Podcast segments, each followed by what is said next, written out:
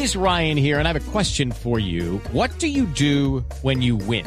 Like, are you a fist pumper? A woohooer, a hand clapper, a high fiver. I kind of like the high five, but if you want to hone in on those winning moves, check out Chumba Casino. At ChumbaCasino.com, choose from hundreds of social casino style games for your chance to redeem serious cash prizes. There are new game releases weekly, plus free daily bonuses. So don't wait. Start having the most fun ever at ChumbaCasino.com. No purchase necessary. BGW. Void were prohibited by law. See terms and conditions. 18 plus.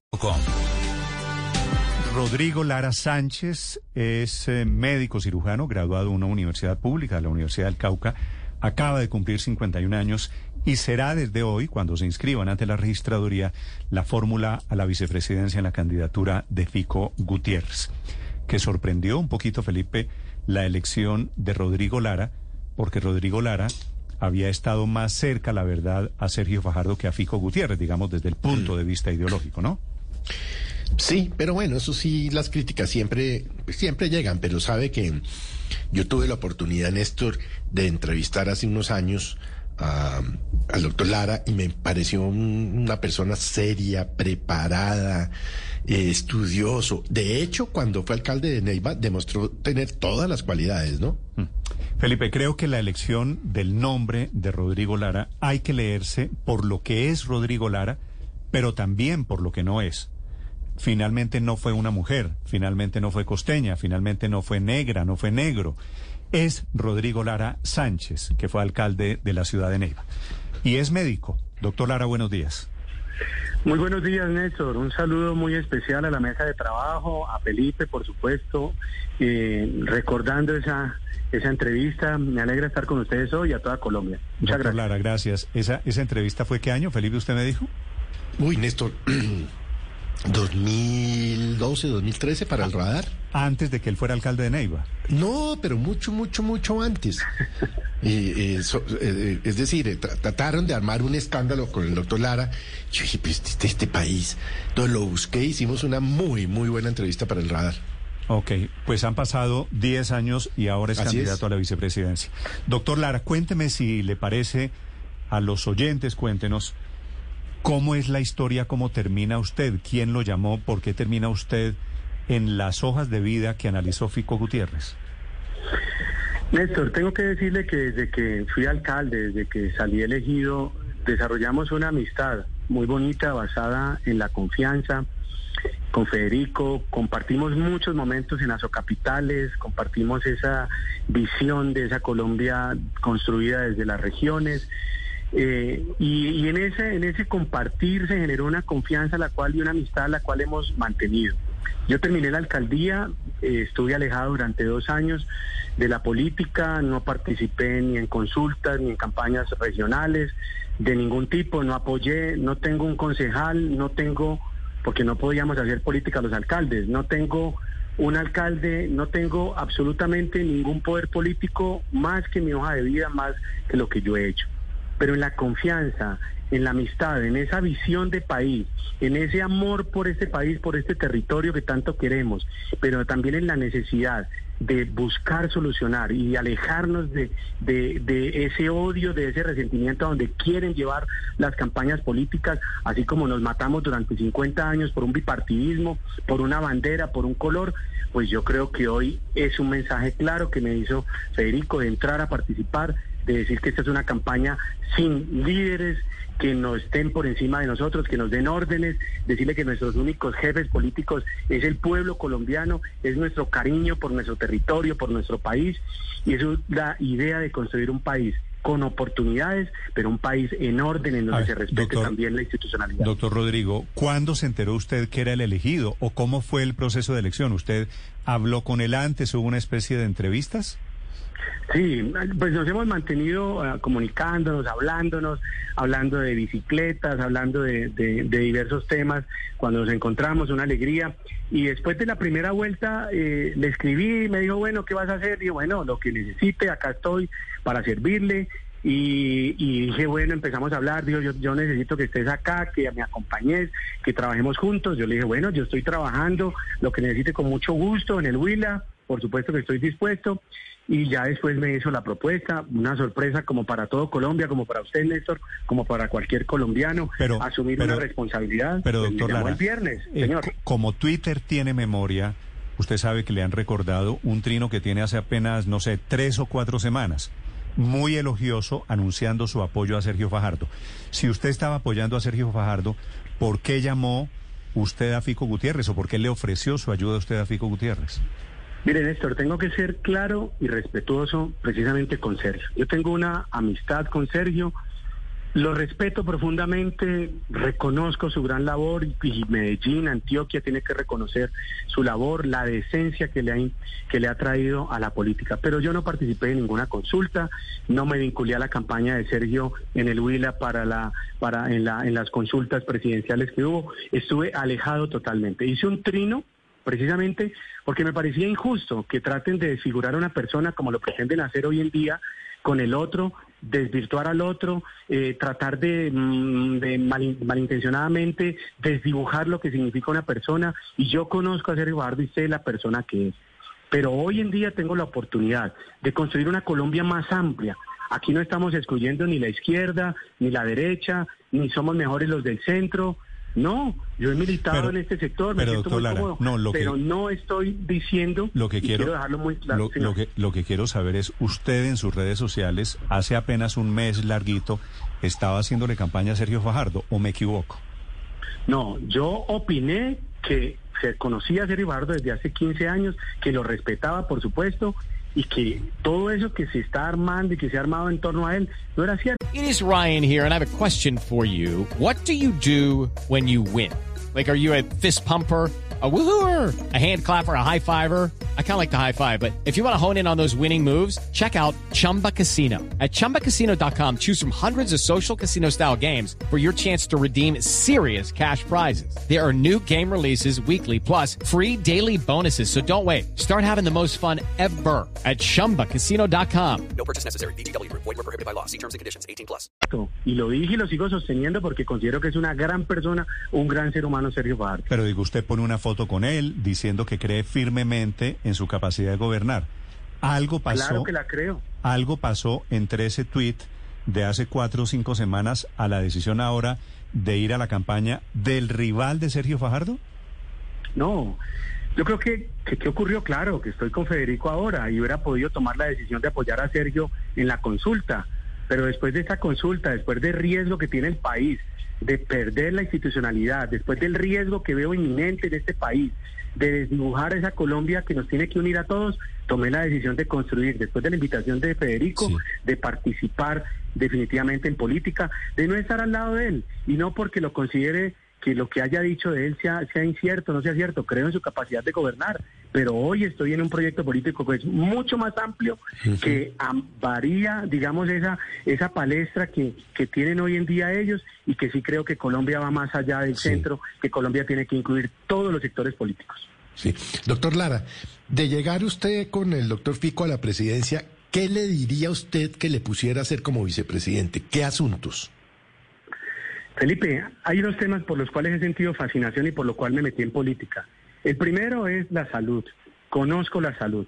He vivido como médico, he sentido las debilidades del sistema, conozco las dificultades. ¿Y para qué quiero llegar? Para que los hospitales no por los flujos de recursos, para que los recursos no se queden en esa intermediación mal concebida para que definitivamente los ciudadanos puedan acceder a una cita sin necesidad de una fila, de estar a las 4 o 5 de la mañana, hacer la fila y perder la fila, para que los colombianos sientan que la prevención y la promoción verdaderamente funcionan en este país. Colombia ha avanzado muchísimo en la salud, muchísimo. Cuando yo empecé medicina, el 30% de la población tenía cobertura. Los otros llegaban a los hospitales a algo que se llamaba caridad y lo vi cuando se me formaba como médico. Si existe, pues se lo damos, pero si no, pues no hay. Vaya, cómprelo, vaya, tráigalo. Y creo que hoy vivimos una salud muy distinta de lo que era. Pero hay muchas falencias que hay que corregir. Para trabajar en educación, he sido docente universitario, conozco las debilidades, sé lo que significa un país en donde solamente el 30% de los jóvenes acceden a la universidad y donde ellos, de esos que entran, gran parte de ellos no terminan por dificultades económicas porque no cuentan con el apoyo. Yo presté el ICETEX, fui usuario y beneficiario del ICETEX, pero entiendo que tenemos que tener mayores facilidades que los jóvenes accedan de verdad a una educación y especialmente los jóvenes de estrato 1, 2 y 3, como se está proponiendo, ingresen gratuitamente a la universidad para mejorar esa infraestructura educativa como lo dice en Neiva. Más del 90% de los colegios en Neiva recibieron una intervención para que trabajemos por los profesores, capacitamos a los profesores, brindamos maestrías casi al 30% de los maestros en Neiva, donde con ellos en un programa de alta calidad lo hicimos. Entonces, esa es la visión que yo tengo, ese es el papel que quiero jugar y, por supuesto, la lucha contra la corrupción. Vamos a estar en un problema que le duele a Colombia. La lucha a la corrupción, ¿para qué? Para que invirtamos en vías rurales, para que los campesinos puedan sacar sus cosechas, para que nosotros podamos invertir en los jóvenes, en ese primer empleo, en la generación de empresa, en el fortalecimiento de los pequeños productores. Para eso queremos luchar contra la corrupción. Doctor Lara, yo me quiero devolver un poquito más al tema político porque usted ha hecho campaña, y no es un secreto, con, con la Alianza Verde y ha estado más cerca de sectores progresistas que en teoría son más cercanos a Gustavo Petro que a Federico Gutiérrez. ¿Por qué no se vinculó usted a la campaña de Sergio Fajardo? Y le hago una pregunta eh, paralela. ¿Por qué al final usted no pudo llegar al nuevo liberalismo? Mire, soy respetuoso de las diferencias y de los momentos que vive el país. Pero yo creo que no nos podemos equivocar en este momento en Colombia en pensar que unos solos son los buenos. Y lo digo expresamente porque en este país nos han llevado a odiar que porque es del centro democrático, a odiar porque es de, de izquierda, en la familia. Solamente se, se generan unas divisiones profundas por ese pensamiento, lo cual es pero exitoso en política, exitoso en política, si yo le genero el odio, el resentimiento, el hablar de que este país no vale nada, de que todo es malo, oiga bien, y eso no implica desconocer las necesidades por las que pasamos. Yo no quiero estar en ese campo, yo quiero estar en un campo mucho más amplio. Y aquí le tengo que decir que compartimos con Federico muchísimas cosas. Miren, votamos en el plebiscito por el sí y defendemos el proceso de paz. Por supuesto que hay que continuar en la, en la implementación de los acuerdos. Lo hemos dicho públicamente, él lo ha dicho, yo lo he dicho, yo voté, lo he dicho, defendí, trabajemos con las personas que dejaron las armas y llegaron a trabajar y creo que merecen una oportunidad y hay que seguir trabajando por las víctimas y hay que seguir trabajando para que esta Colombia se construya paz. Pero aquí no podemos doblegar el Estado ante los violentos, ante los corruptos, ante los que pretenden quitarnos la tranquilidad.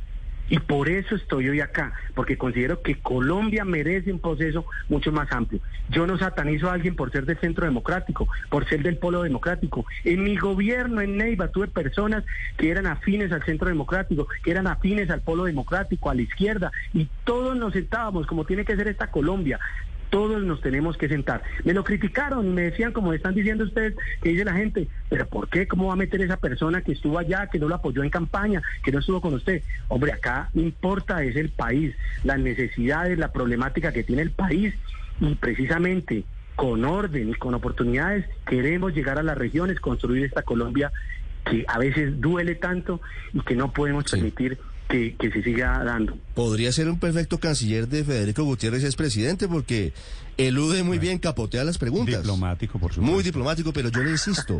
¿Qué pasó con Sergio Fajardo? ¿Es cierto que tuvieron diferencias, que usted se sintió un poquito relegado y que nunca le dieron la importancia que usted creía tener en la campaña?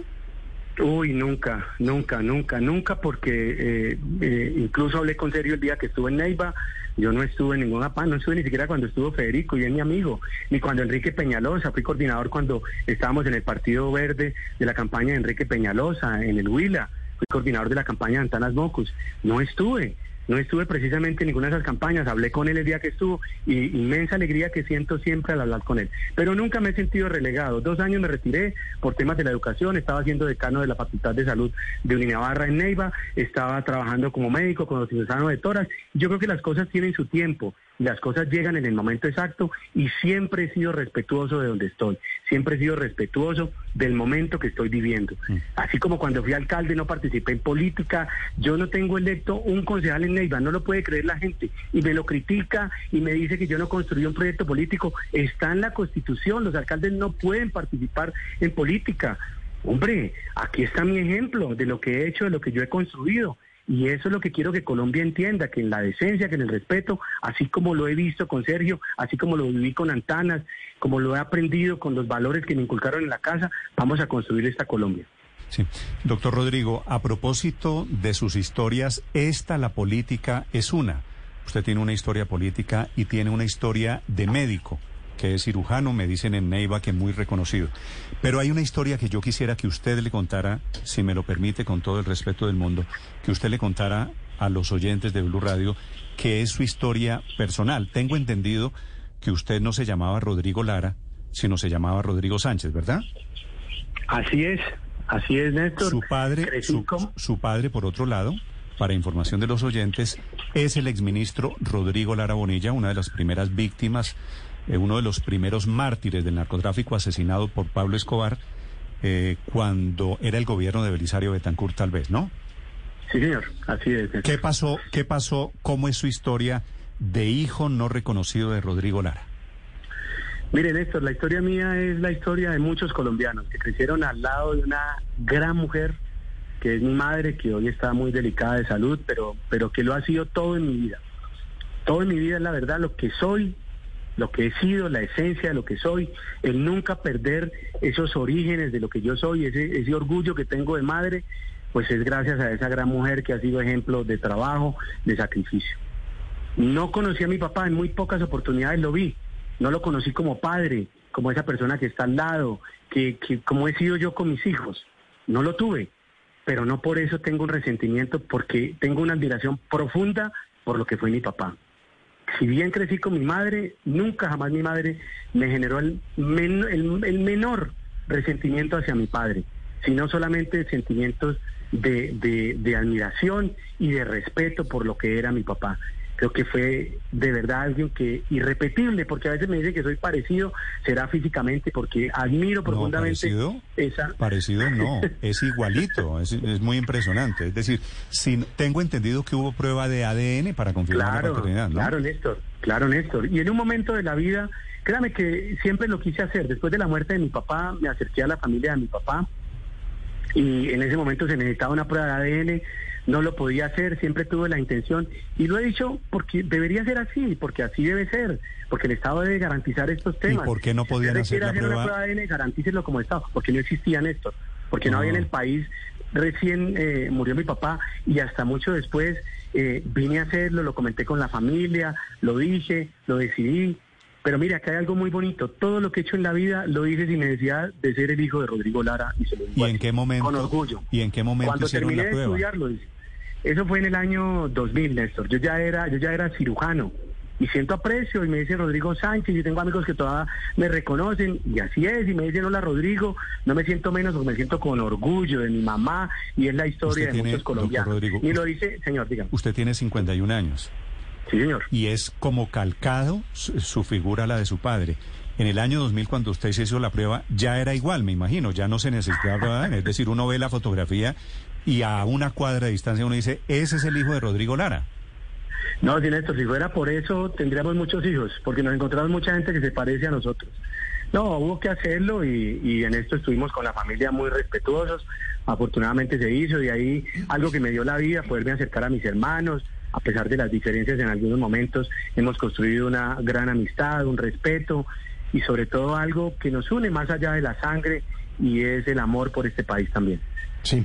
Doctor Rodrigo, ¿qué tanto frecuenta usted o se ven precisamente con sus hermanos los Lara Restrepo? Bueno, Pablo no, no está hoy en día. eh, Sí, Pablo murió hace poco, sí. No, murió fue Jorge Andrés. Ah, sí. Desafortunadamente hace muy poco, una persona especial, espectacular, de un cariño, de un afecto con mis hijos, con Mariana, con Samuel. Por eso digo que es algo que nos ha regalado la vida. Lo que no nos dio la oportunidad en vida de mi papá, pues después nos lo ha permitido poder compartir, poder estrechar. Son pocos los momentos, pero son momentos de calidad, son momentos fraternos. Con Rodrigo ha sido también algo muy especial. Yo siento de verdad mucha admiración por lo que es Rodrigo, por su carrera política.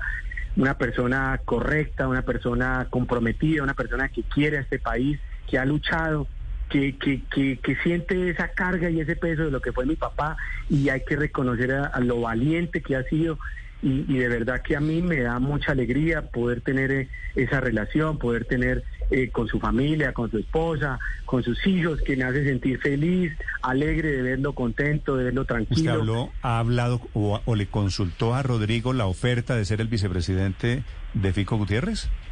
Sí, señor. Antes de, de lanzarlo, eh, Ah, no comentamos y me deseó lo, me deseó lo mejor y, y con respeto, porque creo que así hemos sido siempre. Yo había manifestado, para que vea cómo es la vida, yo sí manifesté públicamente que lo iba a acompañar, que lo iba a apoyar. Lo dije. Desde la campaña dije, donde esté mi hermano, lo voy a apoyar. Y está en un artículo de La Nación. Creo que es la única descripción pública que yo he hecho de verdad, de que voy a apoyar directamente a alguien, de que me la voy a jugar, y lo hice por eso. Pero que usted iba a apoyar a quién, a, a Rodrigo. A mi hermano, por supuesto, y lo dice en el diario La Nación. Está el artículo, me siento orgulloso, creo que dice el artículo, y es la ¿Y verdad. por qué, y siempre por qué lo voy a apoyar. cuando usted fue candidato a la alcaldía de Neiva, por qué Rodrigo no lo apoyó a usted? Porque tuvimos diferencias desde, desde orillas distintas. Usted sabe que yo estuve con Sergio, él estuvo con Germán Vargas Lleras, de allí nos distanciamos. Y bueno, pues después la vida nos hace encontrar otra vez, eh, olvidar un poco lo que ha pasado, pero nunca ha faltado el respeto, nunca ha faltado, creo que, la admiración del uno por el otro y, y- y ese, ese amor que, que nos une como familia. Sí. Doctor Rodrigo, ¿qué opina usted de la expresión de Juan Manuel Galán de que está ardido? Pues yo creo que Juan Manuel es un gran líder, un gran político. Pude conversar con él alguna vez cuando estaban en el desarrollo del nuevo liberalismo. Eh, y pues él ha hecho su carrera, su vida. Yo estoy en un lugar distinto. De verdad recibí la invitación, es cierto. Eh, vi como Rodrigo finalmente no terminó haciendo parte del nuevo liberalismo. Duele un poco esa situación, pero la vida hay que seguirla y acá estamos y yo recojo el sentir del nuevo liberalismo, por supuesto, por mi padre. He crecido en un movimiento amplio, en un movimiento incluyente y, y así entiendo el país y así entiendo la vida, pero la entiendo mucho ojo. With the Lucky Land slots, you can get lucky just about anywhere. This is your captain speaking. Uh, we've got clear runway and the weather's fine, but we're just going to circle up here a while and uh, get lucky. No, no, nothing like that. It's just these cash prizes add up quick. So I suggest you sit back, keep your tray table upright, and start getting lucky. Play for free at LuckyLandSlots.com. Are you feeling lucky? No purchase necessary. Void where prohibited by law. 18 plus terms and conditions apply. See website for details. con el respeto por la diferencia del otro. Mm. Doctor Rodrigo, ¿es cierto que me están eh, diciendo algunos oyentes desde Neiva que su esposa es familiar de Paloma Valencia? Mire, le voy a dar una coincidencia. Mi suegro era Jaime Valencia López, fue magistrado, una persona absolutamente impoluta, de admirar. Yo lo conocí años después de haberme casado con Ana Isabel, yo me casé muy joven, eh, murió, era una persona de unas enseñanzas ¿Y qué tiene inmensas. el Jaime Valencia? ¿Qué tiene que ver con Mire, Paloma Valencia? Para allá voy. Absolutamente nada. Solamente comparten el apellido. Pero aquí hay un trino que esta mañana respondí y, y no es justo juzgar a las personas por el apellido. Y le voy a dar un ejemplo. Mi hermano Jorge, que en paz descanse, era un gran ser humano, un ser, no dicho, espectacular. Se sentó, recorrió el país, recorrió el mundo con el hijo de Pablo Escobar. Rodrigo se sentó, habló y estuvo con Juan Pablo Escobar y esos son ejemplos de vida. Aquí no podemos seguir juzgando a las personas por delitos Ah, pero de entonces sangre. el cuento de que delitos su, de sangre. el cuento de- que sacaron de que su esposa es familiar de Paloma Valencia es eso, es chisme, mentira. Es falso. Pero absolutamente falso, no tenemos nada. Yo le decía a mi esposa, hombre, no sabía que tenía ese linaje tan importante del maestro Valencia, ese gran poeta caucano. Yo amo a Y es que Popayán, sospecho, Cauca, sospecho que se inventaron, relacionaron el Valencia a modo de descalificación, ¿no? No entiendo por qué. Y yo respeto muchísimo a la senadora Paloma Valencia, una persona que trabaja, que tiene sus ideas, que tiene su amor por el país. Y eso es lo que no podemos caer, esa, esa, ese ataque, esa, esa intolerancia por el otro. ¿Por qué decir que somos más puros que el otro, que somos mejores que el otro porque tengo un partido político, porque el mío no? Esta Colombia es así, es diversa, esta Colombia es es un negro. acostúmbrese, doctor Lara, a desmentir chismes que van a aparecer mucho de aquí en adelante. Yo creo que han esculcado mi vida desde el momento que nací en estar buscando el registro civil, que con gusto se los puedo publicar. Claro, me llamaba Rodrigo Armando Sánchez, porque desde que entré a la política eso ha sucedido. Mire, le voy a dar un ejemplo. Mi mamá duró un año enferma porque decía que ella leía la prensa todos los días y le dolía y decía y escribía al uno y al otro y después de eso dijo, ya se me salió una coraza. Yo creo que los políticos tenemos eso. Yo tengo mi conciencia absolutamente tranquila y mis manos limpias para poderle decir al país que lo quiero, que lo amo y que vamos a trabajar profundamente desde la región, desde esa Colombia que muchas veces se siente olvidada para que esta Colombia crezca y sea mejor. Doctor Rodrigo, en el país hoy una actitud mm, difícil es la del resentimiento. Mm, escucho su historia, escucho sus palabras y no veo eso. ¿Cómo se hace para construir una vida sin, sin resentimiento después de tantas situaciones que podrían ser fuente de él? Padre, me alegra saludarlo y usted creo que es un ejemplo en su diario actuar de que esta Colombia tiene que vivir sin resentimiento, no por lo difícil, usted lo ha dicho muchas veces, lo he escuchado, no por lo injusta que a veces parezca la vida, tenemos que vivir en un resentimiento. Yo entiendo que hay gente que ha vivido situaciones difíciles y la, y la ha vivido, he tenido gente que llora en el consultorio porque le mataron a sus hijos, qué más dolor que le maten un hijo, pero siento en su corazón ese perdón y esa sanación que tanto se necesita.